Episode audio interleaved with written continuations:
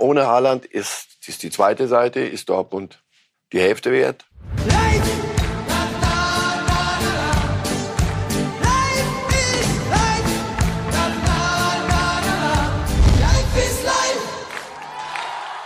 Hey Leute, ich hatte heute eine kleine OP am Knie.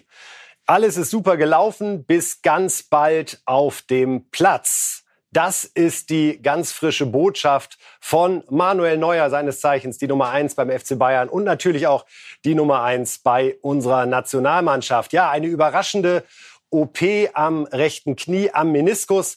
Warum jetzt? Was das für den FC Bayern bedeutet, all das werden wir heute besprechen bei dieser Ausgabe von Reifes Live. Es ist Nummer 199 und er ist wieder da. Guten Morgen, Marcel Reif. Guten Morgen. Immer zuverlässig, keine OP, 199 Sendungen. Tja. Einfach man, mal eben so. Wenn man jung ist, wenn man jung ist, geht's. Ne? hat man diese Dinge nicht. Diese anfälligen Fußballprofis heutzutage. Ne?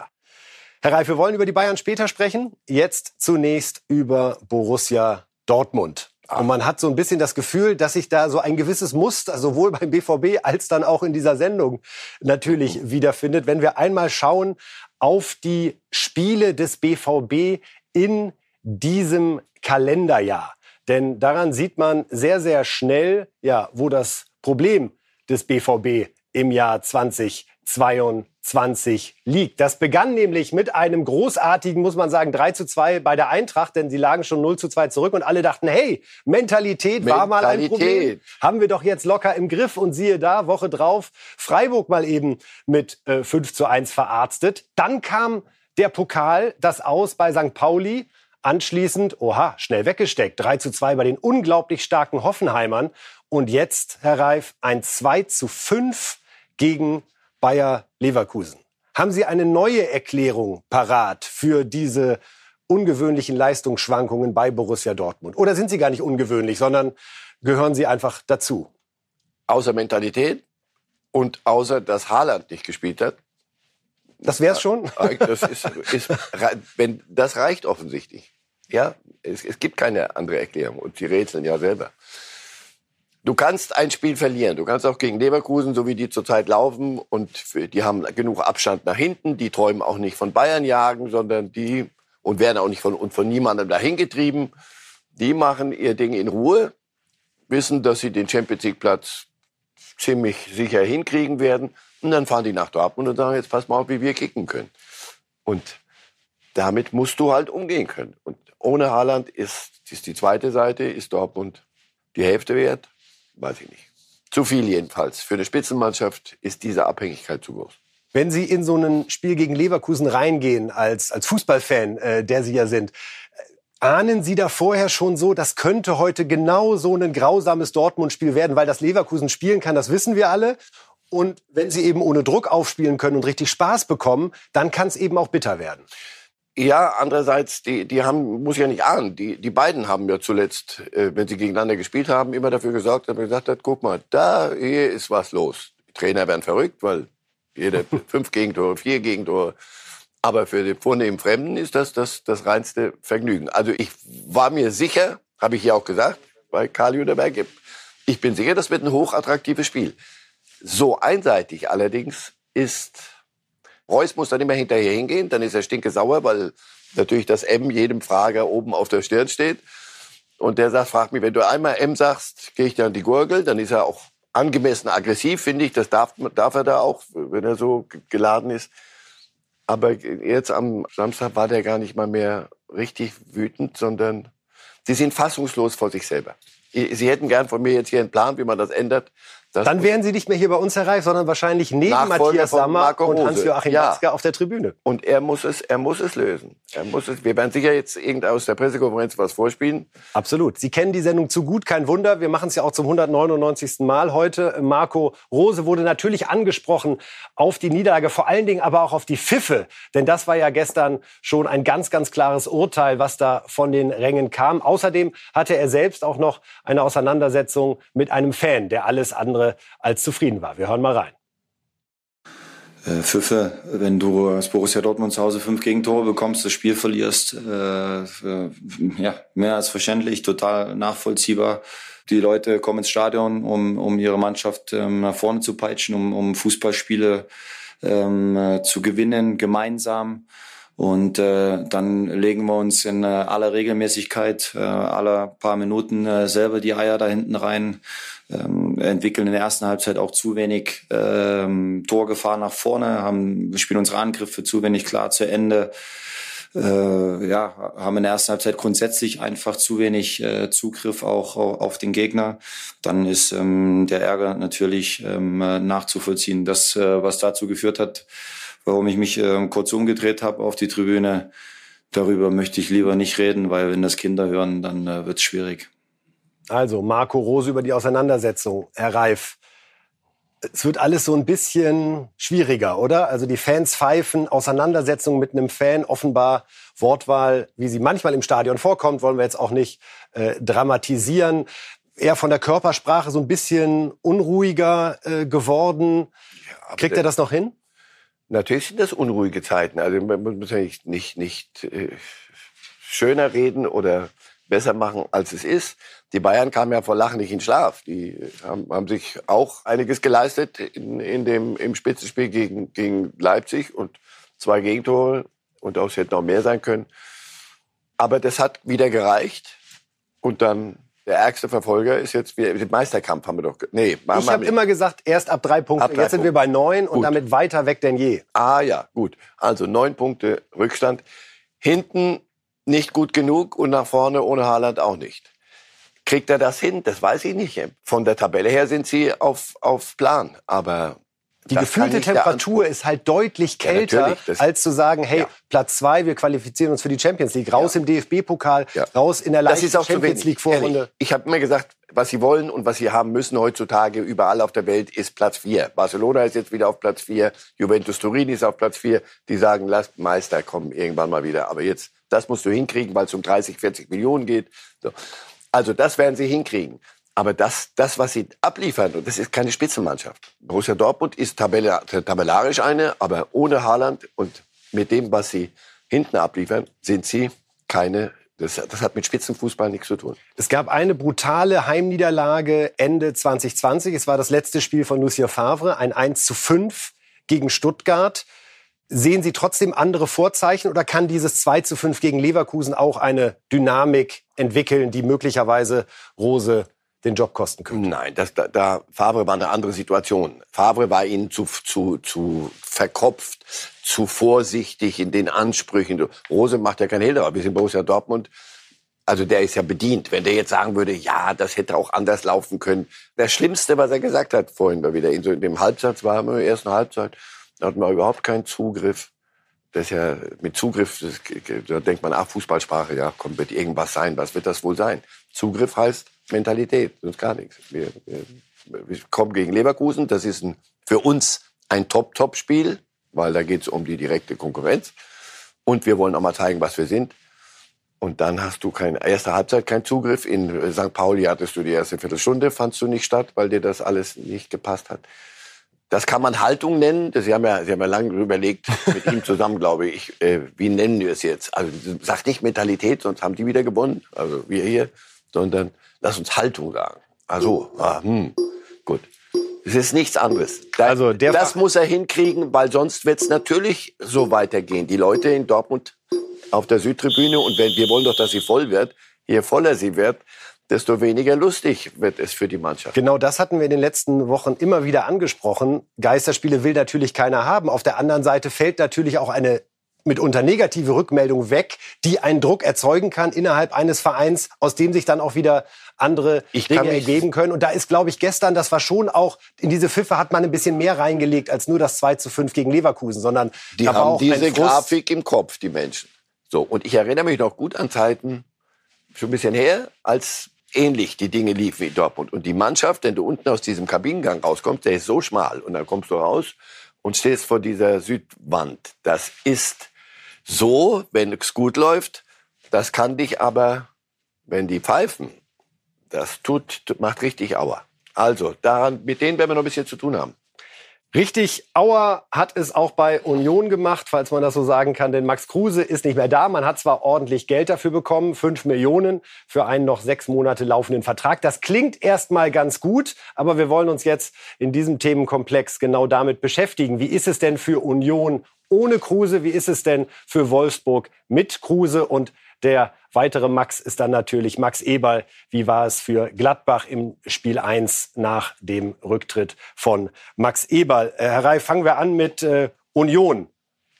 Man könnte so sagen, tja, selbst schuld, ja? Wenn ihr euren besten Mann verkauft, dann verliert ihr halt 0 zu 2 in Augsburg. Na, Sie sind ja nicht durch die Gegend gezogen mit einem fahrbaren Kiosk und haben gesagt, wer möchte Max Kruse haben, sondern Max Kruse kriegt ein Angebot, kann das Doppelte verdienen, macht kein Hehl daraus, dass es nur deshalb ist.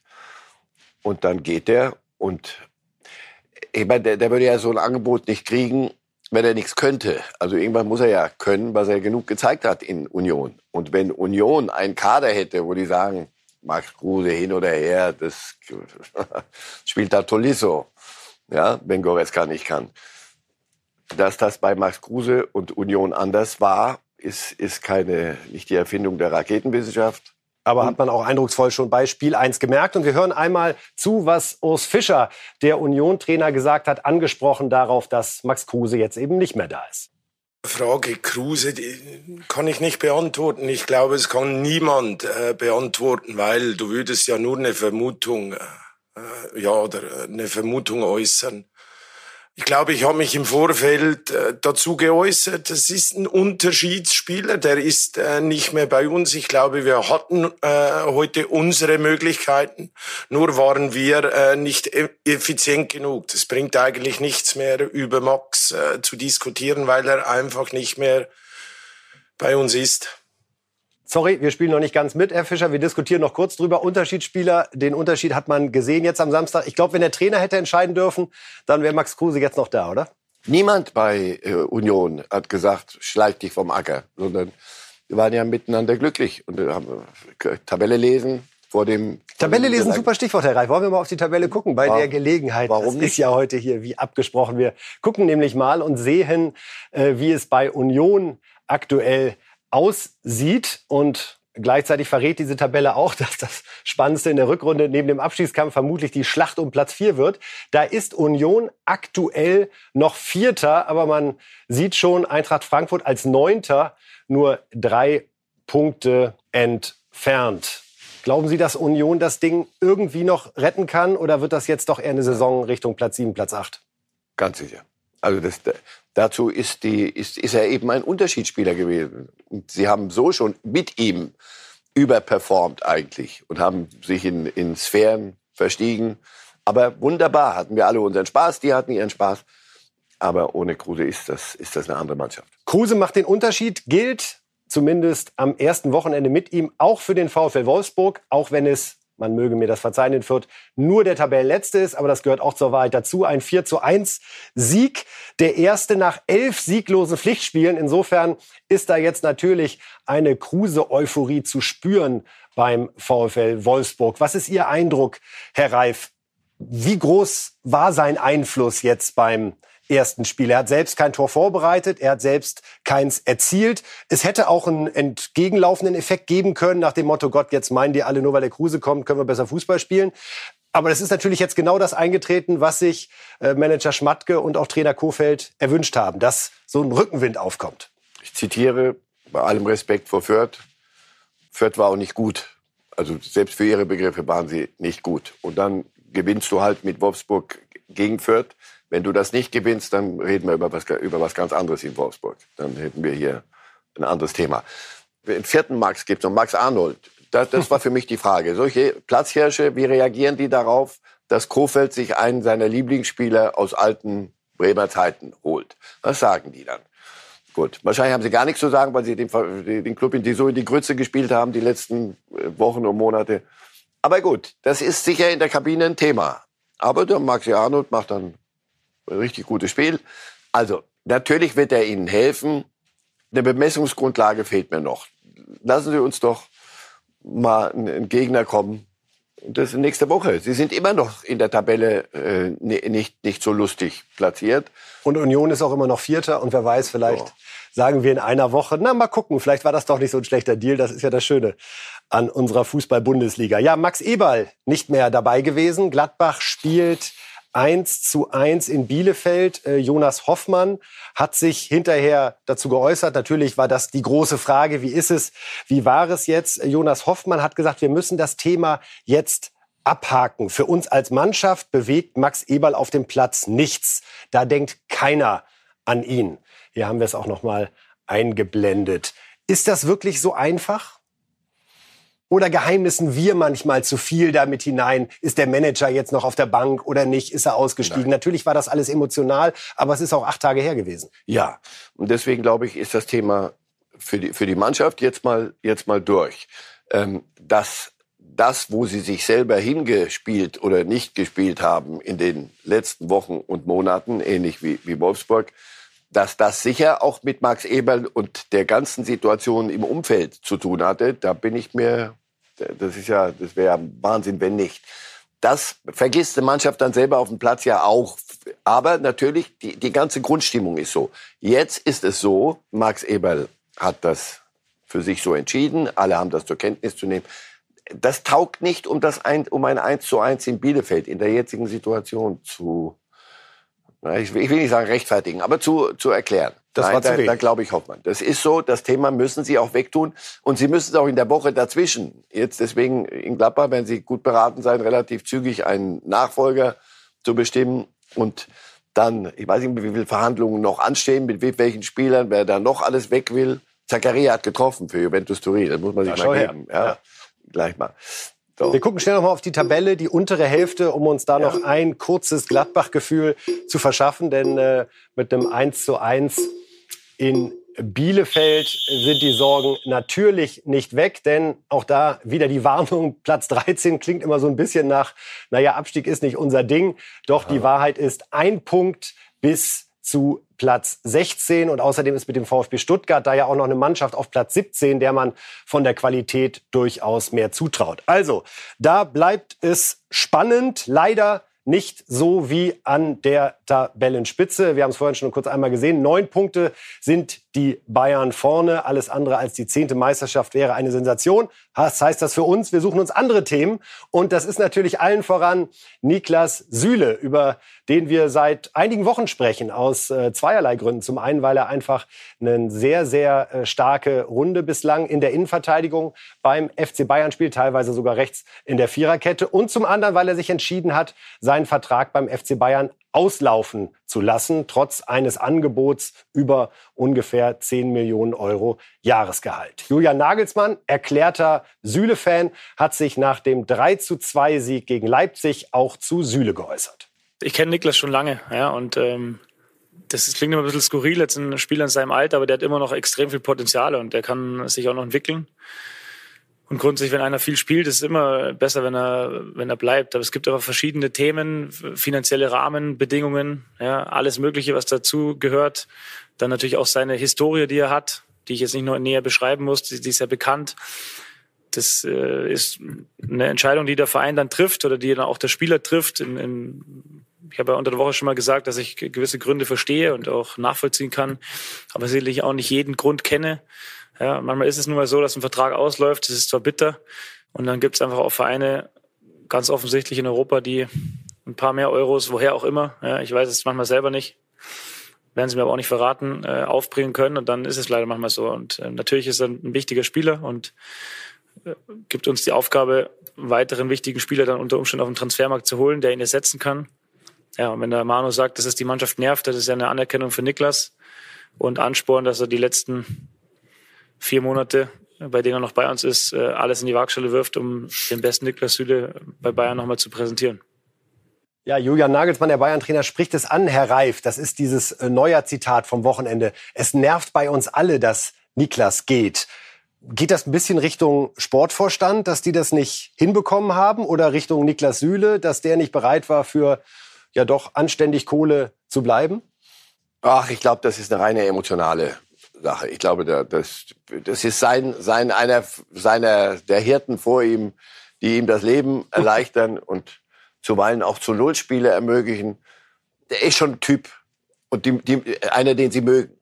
Es ist ja keiner, der sich da wegstinkstiefelt aus, der, aus dem Club, sondern einer, den sie, den sie in der Mannschaft auch mögen. Und ja, das ist er zieht weiter und natürlich geht es um Wertschätzung. Ob, das, ob die anderen, die ihn jetzt aufnehmen, mehr, so furchtbar viel mehr Millionen zahlen, weiß ich nicht. Ist Wertschätzen immer automatisch eine Frage des Gehaltes? Bei Profis ist das äh, zumindest ein ganz, ganz, ganz, ganz, ganz wichtiger Faktor. Ich habe dich lieb, du bist der Beste bei uns, aber wir zahlen dich nicht.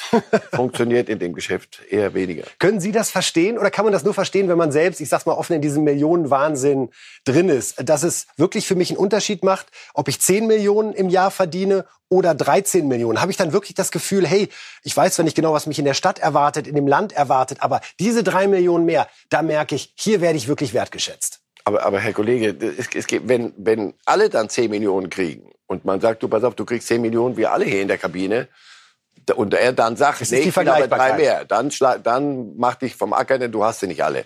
Wenn du aber sagst, neben mir sitzt einer und die Selbstwahrnehmung ist ja manchmal bei jungen Menschen ein bisschen anders als, als vielleicht die von außen. Und man sagt, du pass auf, ich bin doch hier gar nicht, ich, ich krieg drei, zehn, 15 weniger als der kriegt das Doppelte und so.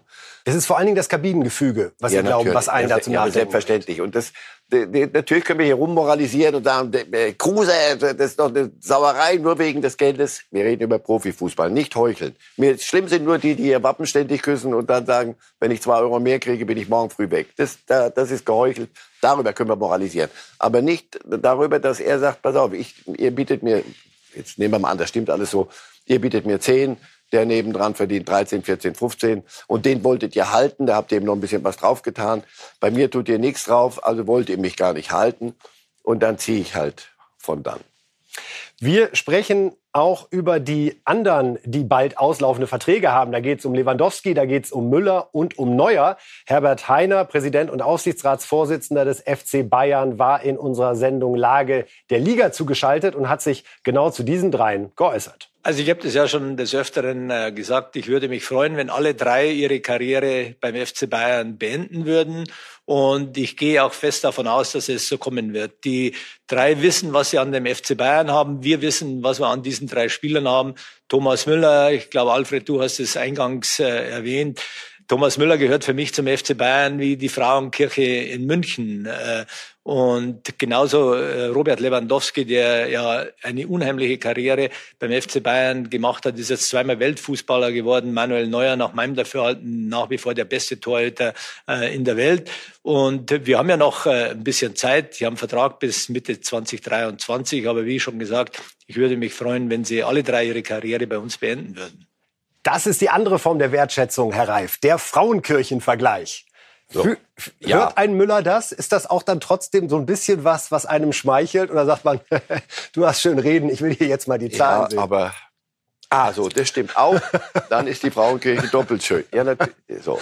Da, da, bei den dreien wird es nicht um Geld gehen, sondern da geht es um Vertragslaufzeit bei Lewandowski. Also indirekt auch ums Geld, weil die Vertragslaufzeit ist ja dann auch hm. ein finanzieller Faktor, ob man noch zwei Jahre frisch Nee, bekommt. nee, weil dann sagt, sagt, könnte Lewandowski jetzt sagen, pass auf, dann gehe ich nach Saudi-Arabien, nach Amerika oder mach noch ein Jahr, dann kriege ich das, das könnt ihr mir auch zahlen. Glaube ich, dass die da ganz gut bestückt sind mit, mit viel. Sondern da geht's darum, zwei Jahre. Ich möchte noch ein bisschen länger hier sein, dann bleibe ich hier und dann, ne? also Lewandowski. Neuer wird mit, mit 45 noch spielen, das, der wird uns hier überleben, da, da, da machen wir überhaupt keinen Kopf. Und bei, bei mir Müller, bin ich sicher, bei Ihnen äh, Aha, genau. mal und bei Müller äh, ist, ist es doch ähnlich. Also das jetzt, der hat gesagt, vom Verein ist noch niemand auf mich zugekommen, weil noch niemand auf ihn zugekommen ist, weil es auch keine Notwendigkeit gibt. Wir sagen sofort raus, oh, oha, da, da, oh, da schwelt was. Gar nichts schwelt. Die drei, die Wette biete ich Ihnen an, die drei bleiben bei Bayern. Schlage ich nicht ein, sehe ich ganz genauso. Wir müssen am Ende des Bayern-Slots über Manuel Neuer noch mal äh, in gesundheitlicher Richtung sprechen. Die Operation rechter Meniskus in Innsbruck am Sonntag durchgeführt hat uns alle sehr überrascht, denn er hat ja am Samstag ein hervorragendes äh, Spiel gemacht. Das wirkte also geplant, dieser OP-Termin. Einmal die Frage vorweg, warum dann diese Operation nicht vor knapp zwei Wochen aufgrund der Pause durch den Afrika Cup wäre ja viel längere Zeit gewesen, um schon mal mit der Reha zu beginnen. Ist da Neuer wirklich zuzutrauen, dass er gesagt hat, ey Leute, das Leipzig-Spiel, das mache ich noch. Aber Sie fragen mich jetzt als Orthopäde. Als alles. Ah. Küchenpsychologe, Orthopäde, Orthopäde. Bayern-Kenner. Raus damit. Ich halte das nicht für, für völlig ausgeschlossen, dass er gesagt hat, das Ding müssen wir machen, alle wussten es, wir müssen es nicht wissen. Das geht uns aber ehrlich gesagt nicht so furchtbar viel an. Das, das war ja keine, keine Geschichte, eine Verletzung aus dem Spiel, wo man sagt, so, das muss sofort schnell, sondern offenbar muss da was ge ge geglättet. Dinge werden geglättet, Natürlich. sage ich Ihnen als Orthopäde. Gut, so. Und dass er aber gesagt hat, Moment, erst klären wir das mal Ding. Und wir wissen, ihr wisst ja, Dortmund spielt gegen Leverkusen, die vergeigen das zu Hause. Wir schlagen, egal wie, äh, Leipzig. Und dann haben wir neun Punkte. Und dann Champions League, gegen wen sind wir? Salzburg, bei allem Respekt, das kriegt ihr eventuell auch ohne mich hin. Wenn es dann ernst wird, so im März rum, dann bin ich wieder entspannt da. Ich fürchte, dass sie sich das leisten können, er sich das leisten kann. Alles gut. Ulreich rückt jetzt ins Tor für vier bis sechs Wochen. Das heißt, er wird das Achtelfinale gegen Salzburg in jedem Fall spielen. Hatte ja schon mal eine Saison, 17, 18, als Neuer verletzt war, äh, wo er 29 Spiele auch gemacht hat. Trotzdem die Frage, wie schwächt das den FC Bayern, wenn, ich weiß, Neuer ist der Beste der Welt, alles klar. Aber rein fachlich ins Tor, wenn ich es mal so formulieren darf. Also ist das, äh, Neuer ist der beste Torhüter der Welt.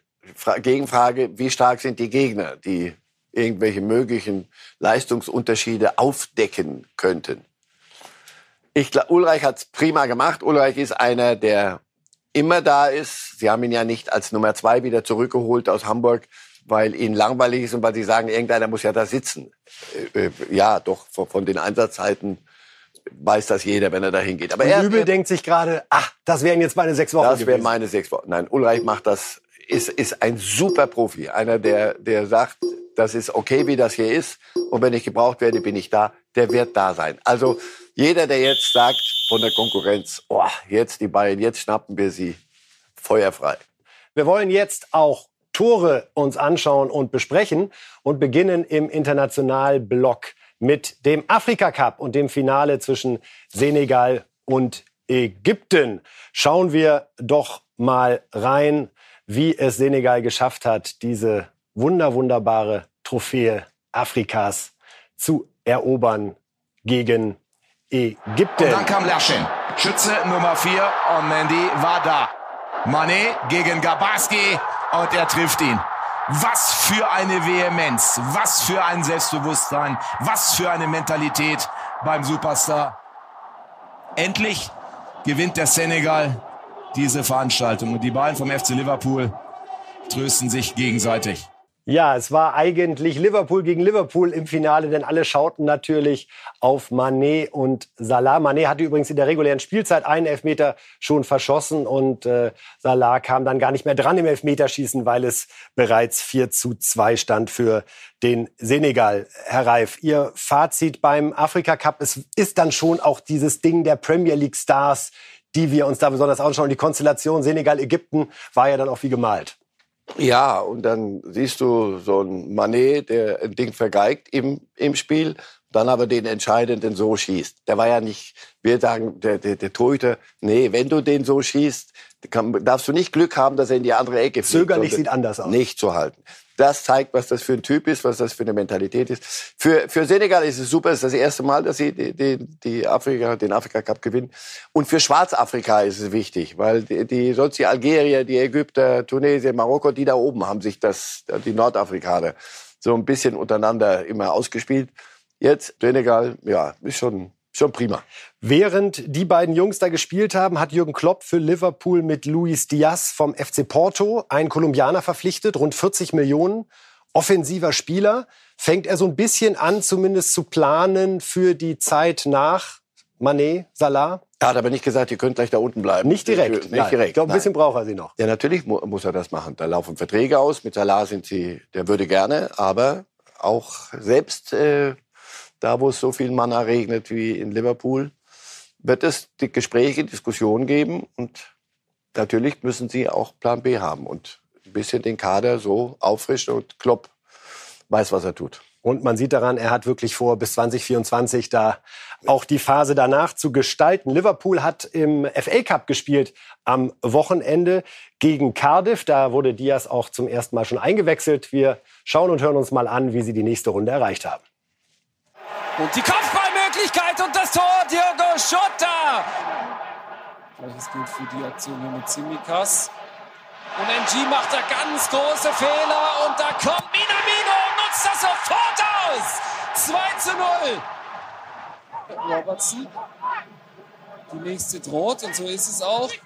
Harvey Elliott aus der Triumph. Liverpool im Achtelfinale des traditionsreichen FA Cups. Einer ist nicht dabei. Ronaldo und noch einer damit nicht, Rangnick. Man United hat's verbockt gegen den Zweitligisten Middlesbrough und wir schauen zunächst mal auf einen Ronaldo Fehlschuss in der regulären Spielzeit. Links daneben dann die Führung, aber durch Jaden Sancho für Man United. Da dachte man noch, na klar, geht ja nur gegen einen Zweitligisten. Aber Crooks glich dann aus zum 1 zu 1 Entscheidung im Elfmeterschießen. Und da war es dann Elanga, der, uiuiui, das Ding Uli Hoeneß mäßig, die Älteren erinnern sich, aus dem Stadion jagt. Damit also Man United rausgeflogen, wieder ein Titel weg, erinnert so ein bisschen an Borussia Dortmund. Ralf Rangnick, der Trainer, hat sich in der Pressekonferenz zu dieser Blamage geäußert. Wir haben einfach zu viele Chancen liegen gelassen, insbesondere in der ersten Hälfte. Wir hätten nach 45 Minuten locker mit 3-0 führen können und müssen. Doch auch im zweiten Durchgang haben wir ein paar riesen Möglichkeiten liegen gelassen. Selbst nach deren Treffer, der nicht hätte zählen dürfen. Aber die Chance von Bruno Fernandes war quasi wie ein Elfmeter für uns. Also müssen wir uns am Ende selber die Schuld geben. Wir haben einfach zu viele Gelegenheiten nicht genutzt. Und wenn die Partie dann ins Elfmeterschießen geht, spielt auch immer Glück eine Rolle. Aber schlussendlich haben wir die Partie verloren. Und darüber sind wir verdammt enttäuscht. We lost that game and we are all incredibly disappointed. We have to blame ourselves, Herr Reif, sagt Rangnick. Wir sind selbst schuld. So richtig ins Laufen ist das noch nicht gekommen bei Man United. Ja, aber du, die haben ja Konkurrenz. Der, der, der Ortsnachbar, die lauten Nachbarn von City, mit, mit 50 Punkten Vorsprung weg vor ihnen. Liverpool. Aber gegen Middlesbrough muss es doch reichen, oder? Ja, normal. Natürlich, du kannst sagen, FA Cup ist nicht, komm, hör auf. Doch, irgendwas musst du bieten können. Das ist Manchester United. Halten sich immer noch für, für mit den größten Club auf der Welt. Und dann vergeigst du alles, was es war, ehrlich gesagt, der einzige Titel, der möglicherweise noch drin gewesen wäre.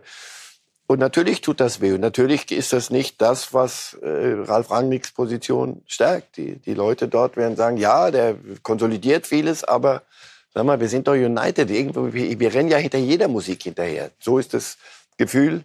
Und wie gesagt, wenn du 100 Meter Luftlinie den Nachbarn hast, der alles kurz und klein spielt, tut's doppelt weh. Wir schauen nach Italien. Inter gegen AC Milan. Das Mailänder Derby stand an und Inter als Tabellenführer, ja, hat da äh, böse Überraschung erlebt, die wehtut und die Meisterschaft spannend macht. Wir sehen hier noch das 1 zu 0 durch Perisic für Inter schön mit links reingeschoben. Aber dann kam der Altmeister Giroud.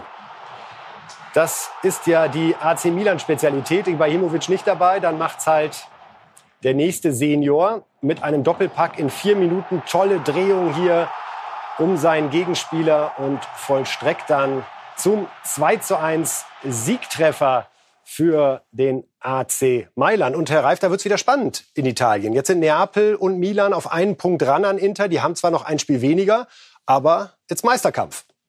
Und hätten wir auch gerne. Hätten wir auch gerne. Und in Mailand wird wieder Fußball gespielt, wie zu meiner jungen Zeit noch. Da, da war das Derby noch eine Nummer. Dann viele Jahre nichts. Und jetzt im Moment jagen sich Inter und Milan gegenseitig da oben zur Höchstleistung. Und ist ja auch eine Strategie mit Giroud und Ibrahimovic. Wir sagen jetzt, es müssen nicht ständig die 19-Jährigen spielen, sondern am Ende Ball ins Tor. Was soll ich dazu sagen? Gewisse Parallelen. Ja, na schön. Wollen wir nicht äh, weiter vertiefen, sondern genießen in Stille diesen wunderbaren Moment und gucken nochmal nach Spanien. Denn Barcelona, Marcel Reif hat es vorhin angesprochen, hat die Champions League wieder im Blick. Wir gucken uns nochmal schnell die Tore an beim 4 zu 2 Sieg gegen Atletico Madrid. Jordi Alba, ja, das ist dann so Barcelona-Style, würde ich mal sagen. Anschließend Xavi, der auch das nächste Traumtor beisteuert. Araujo macht's jetzt auch nicht viel schlechter. Und schließlich Dani Alves, der Barcelona zum Sieg hämmert. Also Barcelona gewinnt, das hören wir irgendwie gerne. Sie wollen du musst in Atletico, Recht. bei Atletico muss, gegen Atletico musst du mal vier Tore machen. Also Barcelona wieder auf dem Tipp.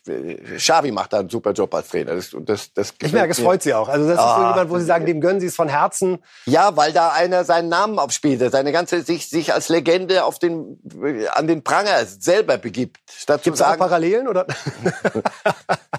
na, da, die, die Aufgabe ist hier entschieden einfacher, als diesen FC Barcelona wieder zu irgendwelchen in, in, auf ein vernünftiges Niveau zu kriegen. Das macht, macht er super und jetzt fährt er damit ist Champions League Ding. Sie werden einen Teil ihrer Milliardenschulden damit vielleicht ein bisschen. Die Zumindest Zinsen, wieder- die Zinsen eventuell, wenn sie ein bisschen Luft zum Atmen bekommen. Ja, äh, schauen wir jetzt äh, nach Deutschland, liebe Reifes Live-Zuschauerinnen und Zuschauer. Donata Hopfen, die neue Geschäftsführerin der DFL, Nachfolgerin von Christian Seifert, hat ihr erstes großes Interview gegeben in Bild am Sonntag und wir wollen uns mit zwei Thesen noch mal etwas genauer beschäftigen, denn es passt zum Meisterkampf, was sie da sagt, angesprochen auf mögliche Playoffs. Und das ist, wenn ich sagen darf, äh, Donata Hopfen, so wie ich sie kenne und so wie ich sie auch hier in der Zusammenarbeit bei Axel Springer kennengelernt habe, klare Ansage. Wenn uns Playoffs helfen, Klammer auf, um die Bundesliga attraktiver zu machen, dann reden wir über Playoffs. Jetzt gerade diese Aussage genau in diese Phase, wo wir ein Wochenende haben, wo der FC Bayern seinen Vorsprung von sechs auf neun ausbaut, wo sie zum zehnten Mal Meister werden. Wir sind fest davon überzeugt. Man kann auch nicht mehr auf eine andere Liga verweisen und sagen, na ja, da ist das genauso. Juve hat es nur neunmal geschafft, bevor dann äh, Ronaldo kam. Ähm, und jetzt also diese Situation. Glauben Sie wirklich, dass wir uns an diese, da würde ich wirklich die Phrase der heiligen Kuh einmal äh, beschäftigen, dass es in der Bundesliga möglich ist, 63 gegründet, immer dieses alte Thema, alle gegen alle und am Ende gucken wir, wer äh, das die meisten Punkte hat, dass wir uns davon lösen, weil wir merken, sonst wird es irgendwann doch zu langweilig. Und die Bayern sagen, jawohl, das ist eine super Idee. Also Weil? Wir, weil wir zehn Punkte Vorsprung haben, die, die killen wir jetzt erstmal. Wir haben 34 Spiele gemacht. Glauben Sie, dass Bayern sich dagegen wehren würde, weil Sie glauben, dann wird das für Sie selbst fragiler? Das Schlimme ist, Bayern würde sich ganz sicher nicht wehren, weil es fragiler wird. Das wird nämlich nicht fragiler. Und wenn wir die Playoffs haben, gewinnt die Bayern halt nach den Playoffs. Leute, das ist, ist ja kein Zufall, dass das so, so ist. Nein, die Bayern werden sich wehren und mir selber äh, wird es auch ein bisschen, weiß ich nicht, schwummrig. Du hättest ja dann weitere. Wie viele Spiele, wie, wie viele Playoffs? Zehn Spiele nochmal, fünf Spiele, acht Spiele. Nochmal, nach den 34. Da müsste man reduzierend eingreifen, sicherlich. Die Also, dass Liga man- verkleinern. Ja, oder möglicherweise nur einmal gegeneinander spielen und dann in der Playoff-Modus. Und die Bayern aber immer kommen. auswärts. Na super, die, die immer weiter, die, die, die sagen jetzt. Jetzt die, wird's die, was, Reif. Die marschieren alle, nach- Bayern marschiert jetzt nach Frankfurt und sagt, lass es uns machen. Bayern Nee. hat in den Playoffs grundsätzlich Auswärtsrecht. Ich glaube, das ist, aber was, ich glaube auch nicht, dass sie das ernst durchgeplant hat, sondern was sie, was sie damit meint, ist, Leute, diese heiligen Kühe und sie, man wird langsam sich Richtung heilige Kuh 50 plus 1 und was weiß ich, was alles an Themen kommt. Wir können uns den Naturschutzpark Deutschland und hier so eine eigene Situation und sagen, das, was die anderen machen, interessiert uns alles nicht, glaube ich, nicht leisten. Ich glaube, irgendwann muss man sagen, wenn wir konkurrenzfähig bleiben wollen, wenn die Bundesliga konkurrenzfähig bleiben will, wird sie sich ein paar Dinge einfallen lassen müssen. Ob das Playoffs sind, wage ich zu bezweifeln. Wir haben es bei den Spaniern gesehen, die äh, ihren äh, Supercup in Riyadh ausgetragen haben. Wir kennen die Anstoßzeiten der Premier League, wo man wirklich mittlerweile einen sehr großen Plan braucht, um da durchzublicken. Sind das für Sie eher so die Angriffspunkte, dass man versucht, eben mehr Anstoßzeiten heißt mehr TV-Geld, äh, mehr Internationalität heißt mehr internationale Gelder? Lassen wir uns jetzt nicht über Saudi-Arabien reden, sondern wir, nehmen wir mal Platz X, also irgendwo hin. Sie wissen, wenn wir das jetzt noch zwei Minuten weiter bereden, stehen da draußen jetzt 100.000 Fans und sagen, nicht mit uns. Antwort, ja, wahrscheinlich wird es, sie hat in diesem, wird es schwierig. Donata Hopfen hat in diesem Interview gesagt, wir müssen die Fans wieder näher holen. Und dann sagst du Playoffs und dann sagst du Saudi-Arabien, nimmst das auch in den Mund. Also, das scheint mir die Quadratur des Kreises und dann wirklich die Dinge aber völlig auf den Kopf stellen. Das halte ich für unwahrscheinlich. Nur, ich glaube, es wird ein paar Dinge geben müssen in absehbarster Zeit, die den Ultra-Fans, den Hardcore-Fans, den, die, die, den Romantikern nicht gefallen werden. Aber mit Romantik allein bist, bleibst du nicht konkurrenzfähig. Und auch dann können ja die Vereine immer noch entscheiden. Auch das muss man noch mal sagen. Es ist ja nicht so, dass äh, die DFL-Geschäftsführerin genauso wenig wie Christian Seifert vorher Dinge festlegt, sondern da werden Angebote gemacht, Konzepte erarbeitet und es liegt an den 36 Vereinen zu sagen, hey, den Weg wollen wir gemeinsam gehen, Ja. ja, weil wir an den glauben oder weil wir bereit sind, für mehr Geld das aufzunehmen. Oder aber auch zu sagen, nein, wir verzichten auf die Kohle Machen und. Champions League und Europa League ohne uns, perspektivisch. Alles Und, möglich. und auch da fürchte ich, wird es die wird der Spagat aufgehen, so wie er jetzt in der, in der Tabelle längst aufgegangen ist. Es wird die geben, die sagen, wie können wir Union, wie können wir Max Kruse halten, können wir nicht halten. Und es wird Bayern geben und die Dortmunds und die Leverkusens, die sagen, Leute, wir, bei uns geht es um andere Dinge als bei euch. Das ist schon die Gegenwart und die Zukunft wird nicht einfacher. Zu 50 plus 1 hat sie sich auch geäußert, aber eher im Sinne derer, die Sie gerade angesprochen haben, in meiner Wahrnehmung, nämlich die Kurve. Ich glaube nicht, dass eine Abschaffung der Investorenregel zur Kultur des Fußballs in Deutschland passt. Das klingt schon nach einem sehr klaren Statement für 50 plus 1. Ja, aber wie passt das zu all dem anderen? Das, ich, so fürchterlich glücklich war ich mit diesem Interview nicht, weil ich gedacht habe, also, also was jetzt? Das ist jetzt wieder zur Besänftigung der unserer romantischen Fans. Das, das wird, passt nicht zu unserer Kultur. Wenn du dir deine eigene Kultur leisten kannst und der Rest der Welt dreht sich anders, dann herzlichen Glückwunsch. Ich glaube, das wird so nicht durchzuhalten sein. Nicht für alle, sondern, wie Sie eben gesagt haben, jeder Club darf für sich entscheiden. Machen wir es oder machen wir es nicht? Im Moment darf der Club aber nicht entscheiden. So. Und nur ein paar dürfen, weil sie schon länger und so. Sie haben es angesprochen, Quadratur des Kreises, das vielleicht auch zum Abschluss. Ich habe ja Donata Hopfen hier als Geschäftsführerin erleben dürfen. Wenn es jemand schafft, dann sie, Quadratur des Kreises, äh, ist durchaus in ihrem Instrumentenkasten drin. Und wir wollen jetzt am Ende noch mal ganz kurz ein bisschen äh, Olympia hier reinholen in die Sendung. Unser erstes Rodelgold ist da, Herr Reif. Sie sind ja ein Bekennender Rodler. bekennender Rodler, das würde mich jetzt überraschen. Ja. Aber Sie waren auch als Reporter fürs ZDF bei Olympischen Spielen. Welches war Ihr Highlight, während wir hier unseren Helden sehen, unseren ersten? Lillehammer. Lillehammer, die, die Olympischen Spiele 94 waren ein Traum. Und von daher, das habe ich sehr gemocht. Ich habe Eishockey kommentiert, Schlussfeiern, Eröffnungsfeiern. Also war eine, war, war eine schöne, schöne Veranstaltung. Hier sehen wir äh, Johannes Ludwig, der das erste Gold geholt hat. Das ist ja immer so ein bisschen deutsche Olympia-Winter-Tradition.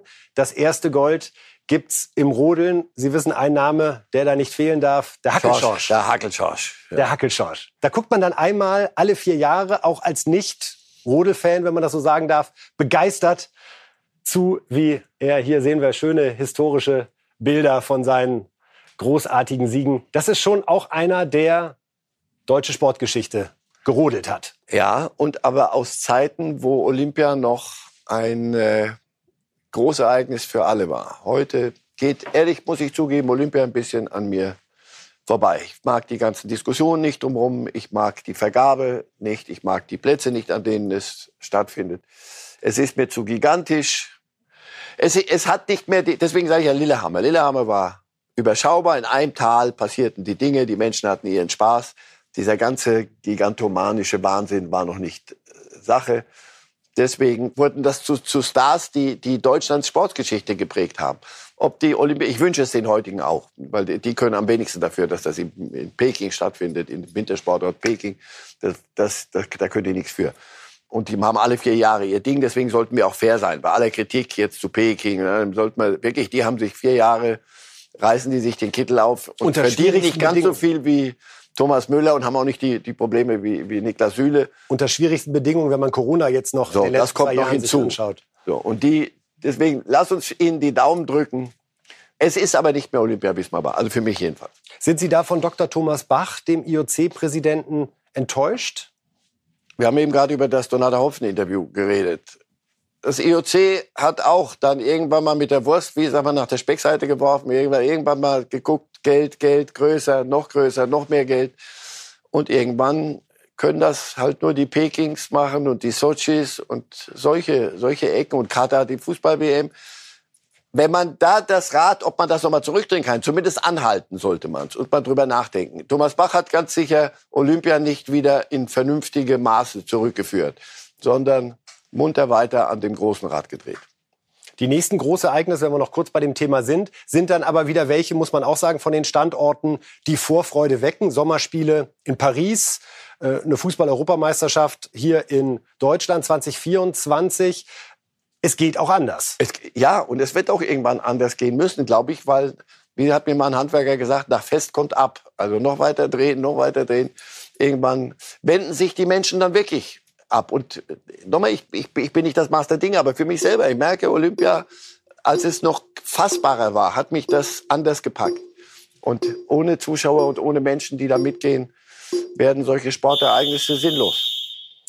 Auch die Fußball-WM das nächste Mal dann in den USA, Kanada. Äh, das wird sicherlich auch ein spektakuläres Turnier. Ja, das sind sozusagen die aktuellen Fußballthemen äh, bislang gewesen. Wir wollen jetzt schon mal die Gelegenheit nutzen, um ein bisschen nach vorne zu schauen. Herr Reif, wissen Sie, was am Freitag ist?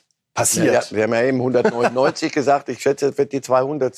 Sendung, die wir hier veranstalten, wir zwei. Veranstalten ist die richtige Formulierung. Äh, Kali Underberg und Walter Straten haben auch äh, mehrere Sendungen moderiert. Ja. Jetzt kommt tatsächlich die Nummer 200 am Freitag und wir sind zwar noch nicht so lange im Bewegtbild-Business unterwegs, aber ein Archiv, ein kleines, aber feines zumindest, haben wir uns auch schon mal das angelegt. Das ist ja das Schlimme. Und in der hundertsten Sendung, Herr Reif, haben wir nämlich darüber gesprochen, ja, was könnte es denn Besonderes in der 200. geben? Und äh, um da alle Zuschauer noch mal mit abzuholen, äh, hören Sie hier noch mal kurz rein. Sendung 100.